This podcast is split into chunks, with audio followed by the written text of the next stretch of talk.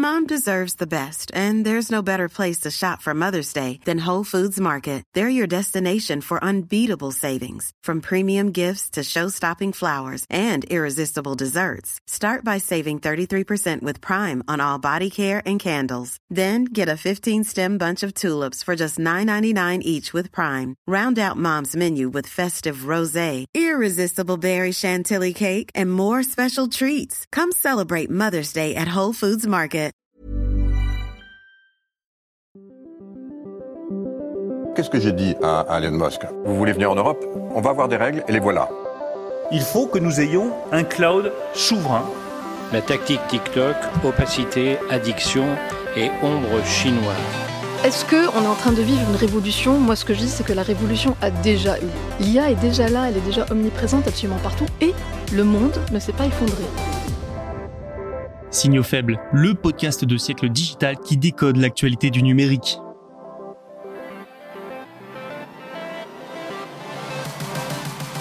Salut à toutes et à tous, nous sommes le jeudi 14 décembre 2023, bienvenue dans cet épisode. Au programme aujourd'hui, le gouvernement français va taxer les plateformes de streaming musical dès 2024, une nouvelle qui fait réagir notamment Spotify.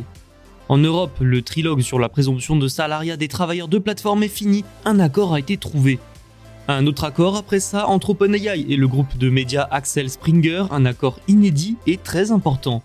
Nous terminerons avec Threads, le Twitter de Meta est enfin disponible en Europe depuis ce midi avec de nombreuses questions. Comme nous n'avons que 10 minutes, place tout de suite à la première actualité. Bonne écoute. Le gouvernement a donc décidé de taxer les plateformes de streaming musical. Après des mois de tensions et de débats, la mise en place de cette taxe est confirmée pour 2024. Il s'agit d'un prélèvement sur le chiffre d'affaires de ces plateformes pour soutenir la filière musicale dans l'Hexagone. Le ministère de la Culture a expliqué que ce sera, je le cite, basé sur un très faible taux de prélèvement sur le chiffre d'affaires des plateformes.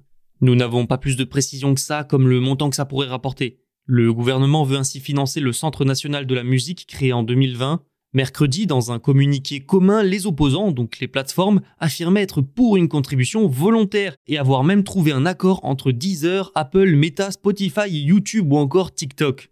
Cet accord prévoyait de débloquer 14 millions d'euros minimum en 2025 pour la filière. Pas de quoi convaincre le gouvernement apparemment. Je vous le disais, ce sujet a suscité moult débats depuis un peu plus d'un an. En novembre, le Sénat a fini par voter pour cette taxe, Maintenant que c'est officiel, les plateformes remontent au créneau et fort. Dans un communiqué, Spotify a fustigé un véritable coup dur porté à l'innovation. Nous évaluons les suites à donner à la mise en place de cette mesure inéquitable, injuste et disproportionnée. Et sur France Info, Antoine Monin, directeur général France de Spotify, parle d'une taxe inéquitable qui va favoriser les géants du web au détriment des plateformes européennes indépendantes comme Spotify et Deezer. Mais surtout, il a affirmé, et je le cite, Honnêtement, Spotify aura les moyens d'absorber cette taxe. Mais Spotify désinvestira la France et investira sur d'autres marchés. La France ne sera plus une priorité. Si les plateformes réagissent si fort, c'est évidemment parce qu'elles ne veulent pas payer de taxes, mais aussi parce qu'elles ne sont pas rentables. Et oui, Spotify et Deezer ne le sont pas encore. De là à dire que ce sont des géants au pied d'argile, instables, peut-être pas. Mais surtout, une question se pose, comment vont-elles absorber ces taxes? Par une hausse du prix des abonnements? Pour Spotify, cette solution signifierait augmenter ses prix de 10% dans l'Hexagone. Une chose est sûre, vous l'entendez, les débats sur cette taxe ne sont pas terminés et nous ne sommes pas à l'abri d'un retournement de situation.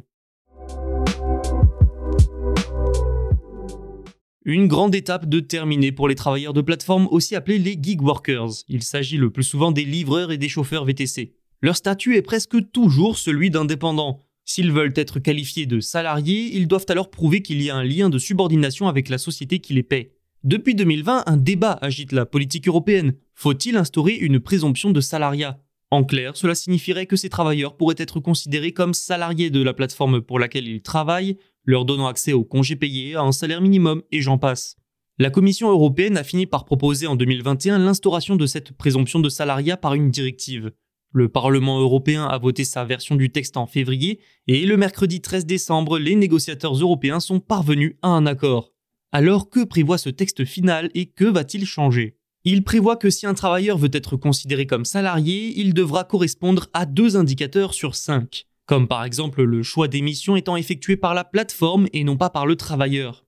Et c'est la société qui devra apporter la preuve que le travailleur est bien indépendant. C'est donc un entre-deux entre la proposition du Parlement et du Conseil européen.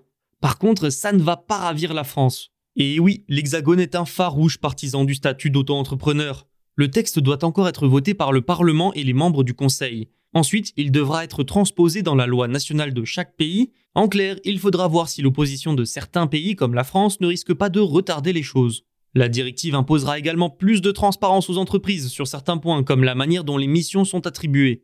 Les autorités nationales, elles, comme l'inspection du travail, devront contrôler les sociétés dès qu'il y aura la moindre requalification. Au moins 5,5 millions de travailleurs européens sont concernés, même si moins de la moitié des livreurs souhaiteraient un CDI selon diverses études. Il faudra également voir l'impact pour les plateformes, elles qui répétaient que les conséquences économiques seraient très négatives. C'est un accord qui pourrait donner le là à toute une industrie. OpenAI a annoncé ce jeudi la conclusion d'un accord avec le groupe de presse allemand Axel Springer. Il permettra à la société derrière ChatGPT d'avoir accès légalement au contenu journalistique de ce groupe de presse afin de former ses LLM, ses grands modèles de langage. Concrètement, OpenAI payera Axel Springer pour pouvoir se servir des contenus produits par les médias de ce groupe. Ces contenus seront ensuite utilisés pour former les LLM sans lesquels les IA et les chatbots comme ChatGPT ne peuvent pas fonctionner. Cette intégration permet aussi l'arrivée de nouvelles possibilités sur ChatGPT, les utilisateurs pourront par exemple générer des résumés d'articles issus de ces médias comme Politico et Build. L'IA pourra également répondre à une question en utilisant un passage d'un article très précis. Mieux encore, les réponses de l'IA proposeront des liens vers les articles utilisés.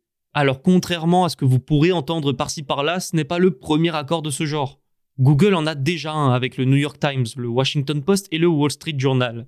Mais celui entre OpenAI et Axel Springer n'en demeure pas moins inédit. C'est le premier pour OpenAI déjà. Ensuite, c'est un accord important avec un très grand groupe de presse. De quoi rassurer l'industrie de la presse, cette dernière se plaint régulièrement depuis un an de l'utilisation de ses contenus dans des IA sans consentement, sans accord et sans compensation financière. C'est même devenu l'un des principaux enjeux du secteur. Cet accord est donc une illustration de plus de ce qui peut se faire, de ce qui peut devenir la norme. Petite précision de taille quand même, la loi n'oblige pas à rémunérer les éditeurs de presse pour l'utilisation de leur contenu si c'est pour former des IA. De son côté, le Financial Times affirme que le montant de l'accord est élevé au moins plusieurs de dizaines de millions d'euros par an. Mais pour le moment, nous n'en savons pas beaucoup plus. Ça y est, Threads, le nouveau réseau social de Meta, est enfin disponible en Europe, des mois après le reste du monde. Peut-être que, comme moi, vous l'avez déjà téléchargé. Il faut dire que Meta a tout prévu, notamment avec une inscription très fluide via Instagram. Pour rappel, Threads, c'est un peu le X, ou Twitter si vous préférez, du géant américain. Cette plateforme est en effet elle aussi basée sur les messages textuels. Très rapidement, il fait peu de doute qu'il s'agira d'un gros concurrent pour X. Threads a été déployé dans le monde au mois de juillet, mais dans la foulée, Meta a annoncé le report de sa sortie au sein de l'Union européenne, la faute à des questions réglementaires. Questions réglementaires qui sont a priori réglées. Ce réseau est aussi directement relié à Instagram. Et dès sa sortie, dès le mois de juillet, c'est devenu l'application à atteindre le palier des 100 millions d'utilisateurs le plus rapidement. Son audience a par contre chuté assez rapidement, mais ce n'est pas étonnant. Et oui, il y avait l'effet de la nouveauté qui passe assez vite. Et le groupe de Mark Zuckerberg veut d'abord faire grandir le réseau social, augmenter le nombre d'utilisateurs, avant de déployer d'autres fonctionnalités, dont des services publicitaires, et le monétiser. Threads teste aussi l'intégration au protocole ActivityPub, également exploité par Mastodon, autre rival de X. Lorsque vous vous inscrivez, vous voyez ainsi ce message. Les prochaines versions de Threads fonctionneront avec le fait divers, un nouveau type de réseau social qui permet de suivre et d'interagir avec des personnes sur différentes plateformes. C'est un choix fort qui permet de se démarquer de X. Comme je vous le disais, il est dorénavant possible pour les Européens de créer un compte Threads relié à leur profil Instagram. C'est plutôt fluide et rapide, mais notons qu'il est aussi possible d'utiliser Threads sans profil, avec quelques limites évidemment. Plein de questions subsistent hein, cependant. Les plus grosses interrogations sont bien sûr sur le futur succès ou non de l'application. Sur la plateforme, l'engouement est clairement là, ça se voit quand vous débarquez dessus. On peut parier sans trop de risques que le nombre de téléchargements et d'utilisateurs va exploser durant les prochains jours. Mais après, il y aura fort probablement une baisse comme en juillet-août. Il sera alors intéressant de faire un point début 2024 pour estimer son succès. C'est déjà la fin de cet épisode, merci pour votre fidélité. Je rappelle que tous nos podcasts sont disponibles sur siècledigital.fr et les plateformes de streaming. On se retrouve dès demain pour de nouveaux signaux faibles et d'ici là, n'hésitez pas à vous abonner. Mom deserves the best, and there's no better place to shop for Mother's Day than Whole Foods Market. They're your destination for unbeatable savings, from premium gifts to show-stopping flowers and irresistible desserts. Start by saving 33% with Prime on all body care and candles. Then get a 15-stem bunch of tulips for just $9.99 each with Prime. Round out Mom's menu with festive rosé, irresistible berry chantilly cake, and more special treats. Come celebrate Mother's Day at Whole Foods Market.